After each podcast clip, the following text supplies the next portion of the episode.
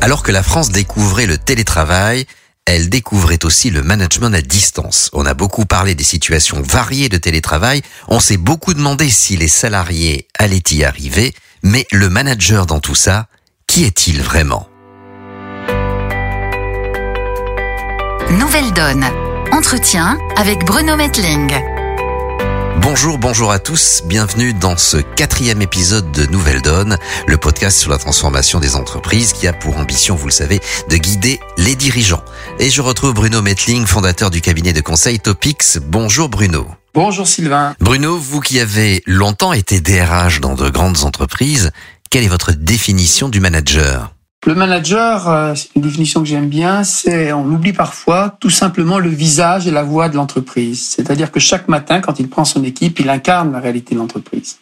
Et le manager est évidemment, de ce fait-là, le, le grand témoin des difficultés de l'entreprise, des dysfonctionnements de l'entreprise.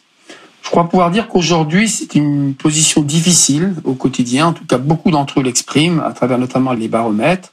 Cette difficulté, elle tient à plusieurs facteurs. Le premier, c'est que tout converge vers lui toute cette multiplication de l'information, pas toujours utile, la multiplication des reporting, des outils, arrive sur l'opposition, arrive vers le manager, qui est une espèce de goulot d'étranglement, une cuvette, tout arrive sur lui.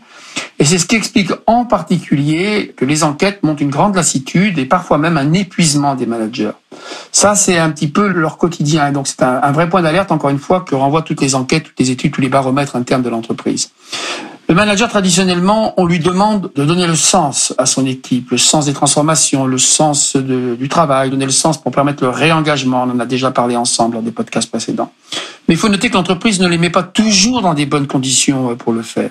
Et quand il s'engage dans les transformations, dans des évolutions, dans des nouvelles organisations, souvent il peut arriver qu'il se brûle les ailes, soit que les organisations n'arrivent pas au bout, soit qu'on change de cap sans forcément leur donner les moyens. Et donc, ils ont un peu, par rapport au crédit, par rapport à l'équipe, souvent tendance à se brûler les ailes dans cette volonté de donner le sens euh, du fonctionnement d'entreprise. Alors, à partir de là, ce à quoi on assiste de plus en plus, c'est que le manager, face à cette problématique, bah, a tendance à se positionner uniquement dans une logique de court terme. ils n'ont plus forcément le temps d'animer les équipes, ils n'ont plus forcément le temps de passer du temps avec chacun et surtout avec ceux qui sont en difficulté. C'est une position difficile et je pense que la dégradation du climat dans les entreprises, les tensions qui peuvent y apparaître, le désengagement des collaborateurs trouvent beaucoup d'explications dans la difficulté de l'exercice de ce métier de manager. Il est sévère ce constat hein, que vous faites, Bruno, parce que on se souvient bien tous, avant, être manager, c'était quand même la voie royale en entreprise, celle à laquelle tout le monde aspirait. C'est vrai, c'est vrai que c'était le cas, et c'est vrai que pendant des années, ça a été la seule voie pour évoluer. Mais quand on regarde les enquêtes, encore une fois, le management euh, ne fait plus raider. Il y a de moins en moins de candidats. Dans les pays occidentaux, on note qu'un employé sur dix seulement souhaite devenir manager. Et quand on interroge les managers eux-mêmes, je pense à une étude du BCG, par Ipsos en 2019, on s'aperçoit que 37% des managers seulement souhaiteraient le rester dans les prochaines années. Donc c'est vrai que ce n'est plus la voie royale d'être manager, c'est devenu extrêmement compliqué. Oui, mais alors si les collaborateurs n'aspirent plus à devenir un jour manager, comment peuvent-ils se développer? Vers quoi se projettent-ils pour leur propre avenir et celui de leur entreprise? Bah, je crois que d'abord, la responsabilité d'une entreprise, c'est de considérer que l'évolution professionnelle ne passe plus uniquement, euh, ne passe plus systématiquement par la voie du management. Contrairement à ce qu'on a pu connaître dans les années précédentes, j'ai moi-même été DRH dans la banque et je me rappelle combien dans les agences bancaires, la seule façon de progresser pour un excellent expert de la relation client, pour quelqu'un qui aimait bien justement cette relation client, c'était passer par le poste de chef d'agence où tout d'un coup, beaucoup de tâches bureaucratiques, administratives l'attendaient on perdait des bons experts, on gagnait pas forcément de bons managers. Donc le message que j'ai envie de partager avec vous, euh, c'est que les filières d'expertise, par exemple, doivent se développer euh, pour proposer aux bons experts qui ne souhaitent pas forcément rentrer dans des missions d'encadrement d'équipe, dans des missions, j'allais dire, d'encadrement administratif, permettre euh, à ces experts de se valoriser, de progresser, de transmettre leur expertise sans forcément passer par la gas management. Et puis, vous le savez, tout le monde ne s'improvise pas manager. Hein. Je suis de ceux qui pensent que le management est vraiment indispensable, est indispensable au fonctionnement des équipes, mais qu'on ne s'improvise pas manager. Alors on a bien vu avec le confinement que le management était essentiel, et encore plus avec le télétravail, encore plus à distance. C'est vrai, on a beaucoup parlé du télétravail, on s'est beaucoup demandé si les collaborateurs allaient s'en sortir. Et ils s'en sont globalement très bien sortis, comme toutes les enquêtes le, confirment. Mais au passage, on s'est peu inquiété du manager. Comme d'habitude, on est parti du principe que le manager allait s'adapter, qu'il allait absorber ces nouvelles missions. On lui a fait évidemment euh, crédit d'une capacité euh, que l'on pense infinie, sous prétexte qu'avec son titre de manager, il dispose naturellement de toutes les compétences requises. Bien sûr que, comme d'habitude, des managers ont appris en marchant, que beaucoup d'entre eux ont su faire preuve de résilience, qu'ils se sont adaptés, mais il n'empêche, ce n'est pas sans difficulté qu'on a vécu cette, bascule du confinement, et qu'une fois de plus, on a largement demander au manager d'en supporter les conditions de mise en œuvre. Et Bruno, cette distance, selon vous, elle change quoi au fond? Ah ben, la distance change beaucoup de choses. C'est un système, le management, qui repose beaucoup sur la proximité, sur la présence, sur la proximité avec les collaborateurs. Et donc, la distance, évidemment, elle a eu tendance à, révéler un certain nombre de dysfonctionnements ou de difficultés du management du quotidien. Vous savez, des études assez poussées, assez précises ont montré que plus de 50% de la communication passe par le non-verbal. Il est donc très difficile de partager de l'information à distance avec le même niveau de qualité, d'intensité que quand on est présent physiquement. On perd de nombreux éléments de contexte sur son travail, sur les projets, sur ses collègues, sur l'équipe, sur l'entreprise. Donc attention, à distance, il y a une espèce de régulation naturelle que permet la proximité physique qui n'existe plus.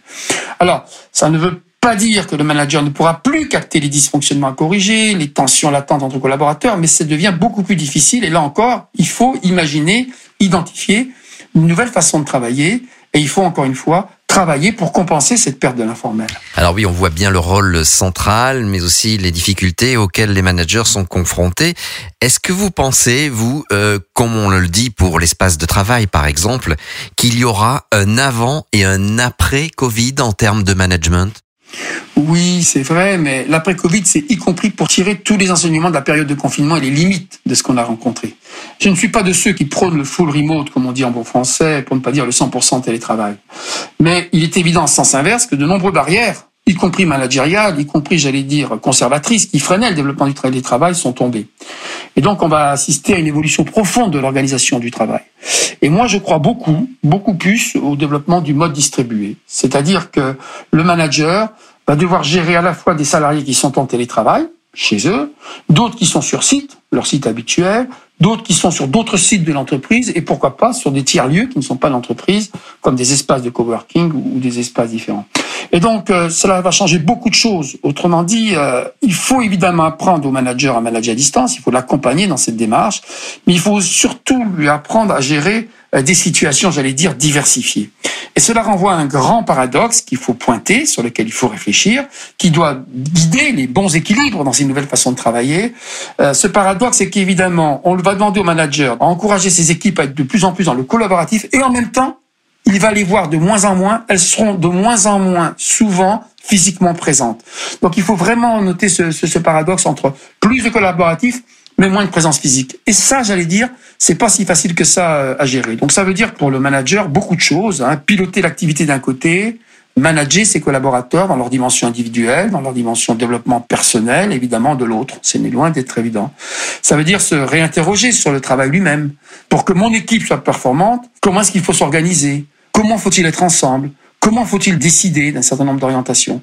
C'est donc en profondeur qu'il faut revoir le mode de fonctionnement collectif de l'équipe, impliquer les collaborateurs, les rendre beaucoup plus responsables que dans les modes de management traditionnels. C'est toutes ces évolutions-là qui sont devant nous et qui sont un préalable à un déploiement, à une évolution des nouvelles formes de travail, à une augmentation sensible du télétravail, sans perte d'efficacité, en gardant encore une fois euh, les enjeux notamment d'accompagnement des équipes. Et ça veut dire aussi sans doute faire davantage confiance et cette notion de confiance décidément on la retrouve à chaque fois qu'on échange hein, Bruno, ça veut dire aussi développer l'autonomie. C'est évident, c'est évident que le management dans sa forme traditionnelle, qu'on dit command and control, qu'on dit aussi top-down, qu'on dit aussi hiérarchique, ce mode de management ne survivra pas inchangé à l'épreuve de la distance.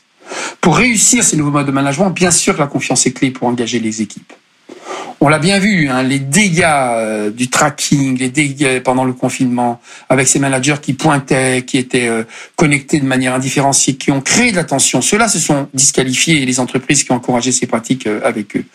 Mais au-delà, il y a d'autres changements majeurs qui interviennent sur les évolutions de l'organisation du travail. Je le disais, le paradoxe de gérer des équipes de plus en plus à distance, tout en manageant un travail de plus en plus collaboratif, a d'autres impacts sur le mode de management. L'informel ne fonctionne plus. Il faut donc plus d'exigences pour définir le cadre. Il faut définir de nouveaux process et en même temps, ces nouveaux cadres, ces nouveaux process sont à inventer. Cela va euh, des nouveaux rituels d'animation d'équipe euh, aux règles de fonctionnement de l'équipe, à des rendez-vous communs de l'équipe, à des nouveaux modes de régulation. Euh, il va falloir communiquer davantage à distance. Il faut que l'information circule, bien qu'on soit encore une fois séparé autrement qu'à travers la machine à café, y compris les informations sensibles, donc sécurisées. Évidemment, je pense que les réseaux sociaux d'entreprise doivent prendre toute leur place. Il faut les exploiter au maximum. J'ai bien dit réseaux sociaux d'entreprise parce que par définition, ils permettent d'organiser les échanges dans un périmètre plus sécurisé que les réseaux sociaux externes. Bref, il y a tout un travail pour repenser, j'allais dire, et donner les leviers de la confiance, de l'échange et du lien dans ce nouveau cadre de fonctionnement et les managers seront en première ligne. Et alors de votre point de vue et avec le filtre de votre grande expérience, Bruno Metling, quels autres changements pouvez-vous entrevoir sur ce sujet? Ben, J'en vois plusieurs. Hein. Le premier, c'est celui de l'évaluation, par exemple.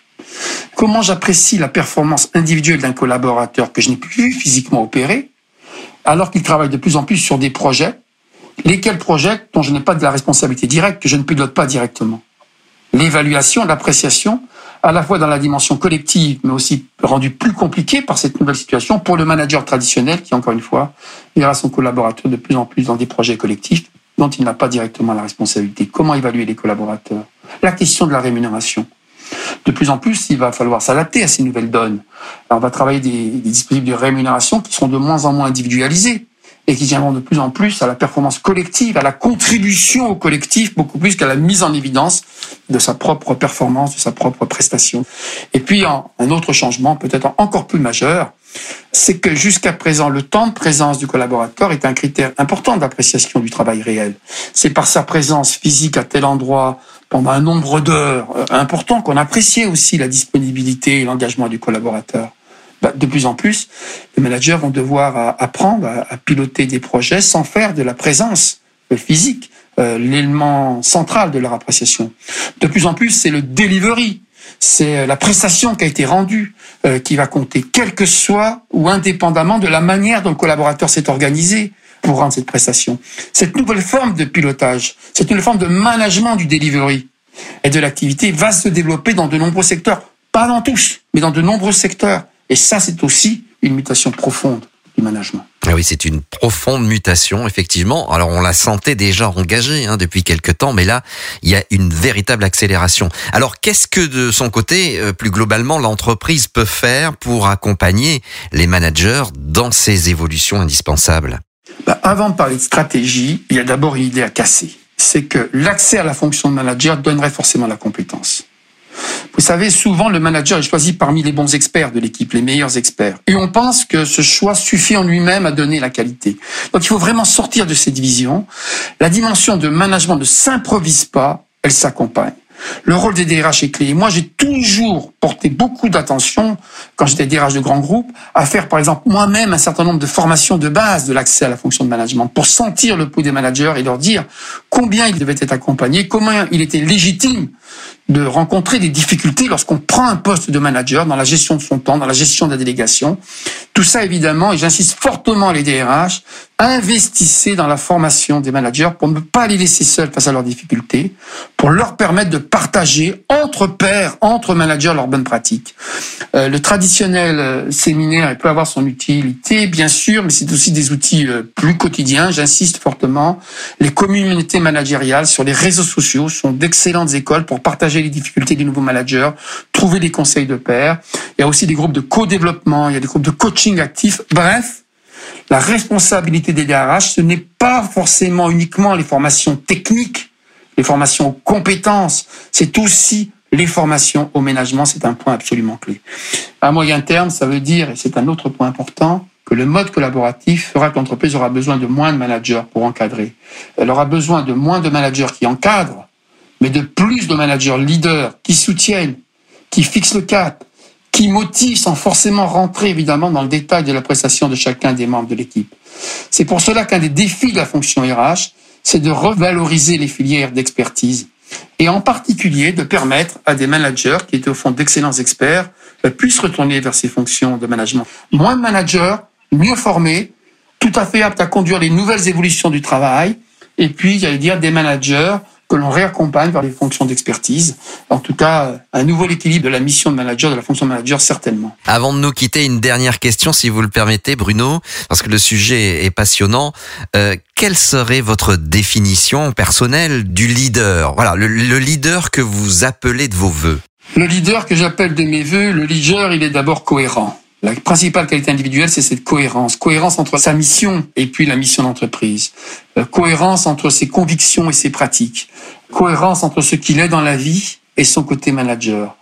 Euh, le mot à la mode pour dire ça, c'est authenticité. Je crois profondément que les managers qui s'appuient sur ses forces, sur ses valeurs, sur ses objectifs, sur ses émotions, pour construire son propre modèle de management, en lien évidemment avec les orientations stratégiques de l'entreprise, c'est lui, ce manager leader.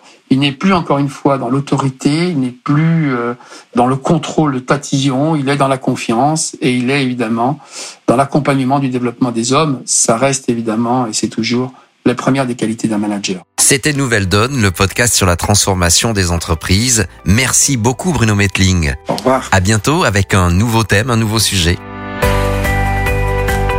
Nouvelle Donne. Entretien avec Bruno Metling.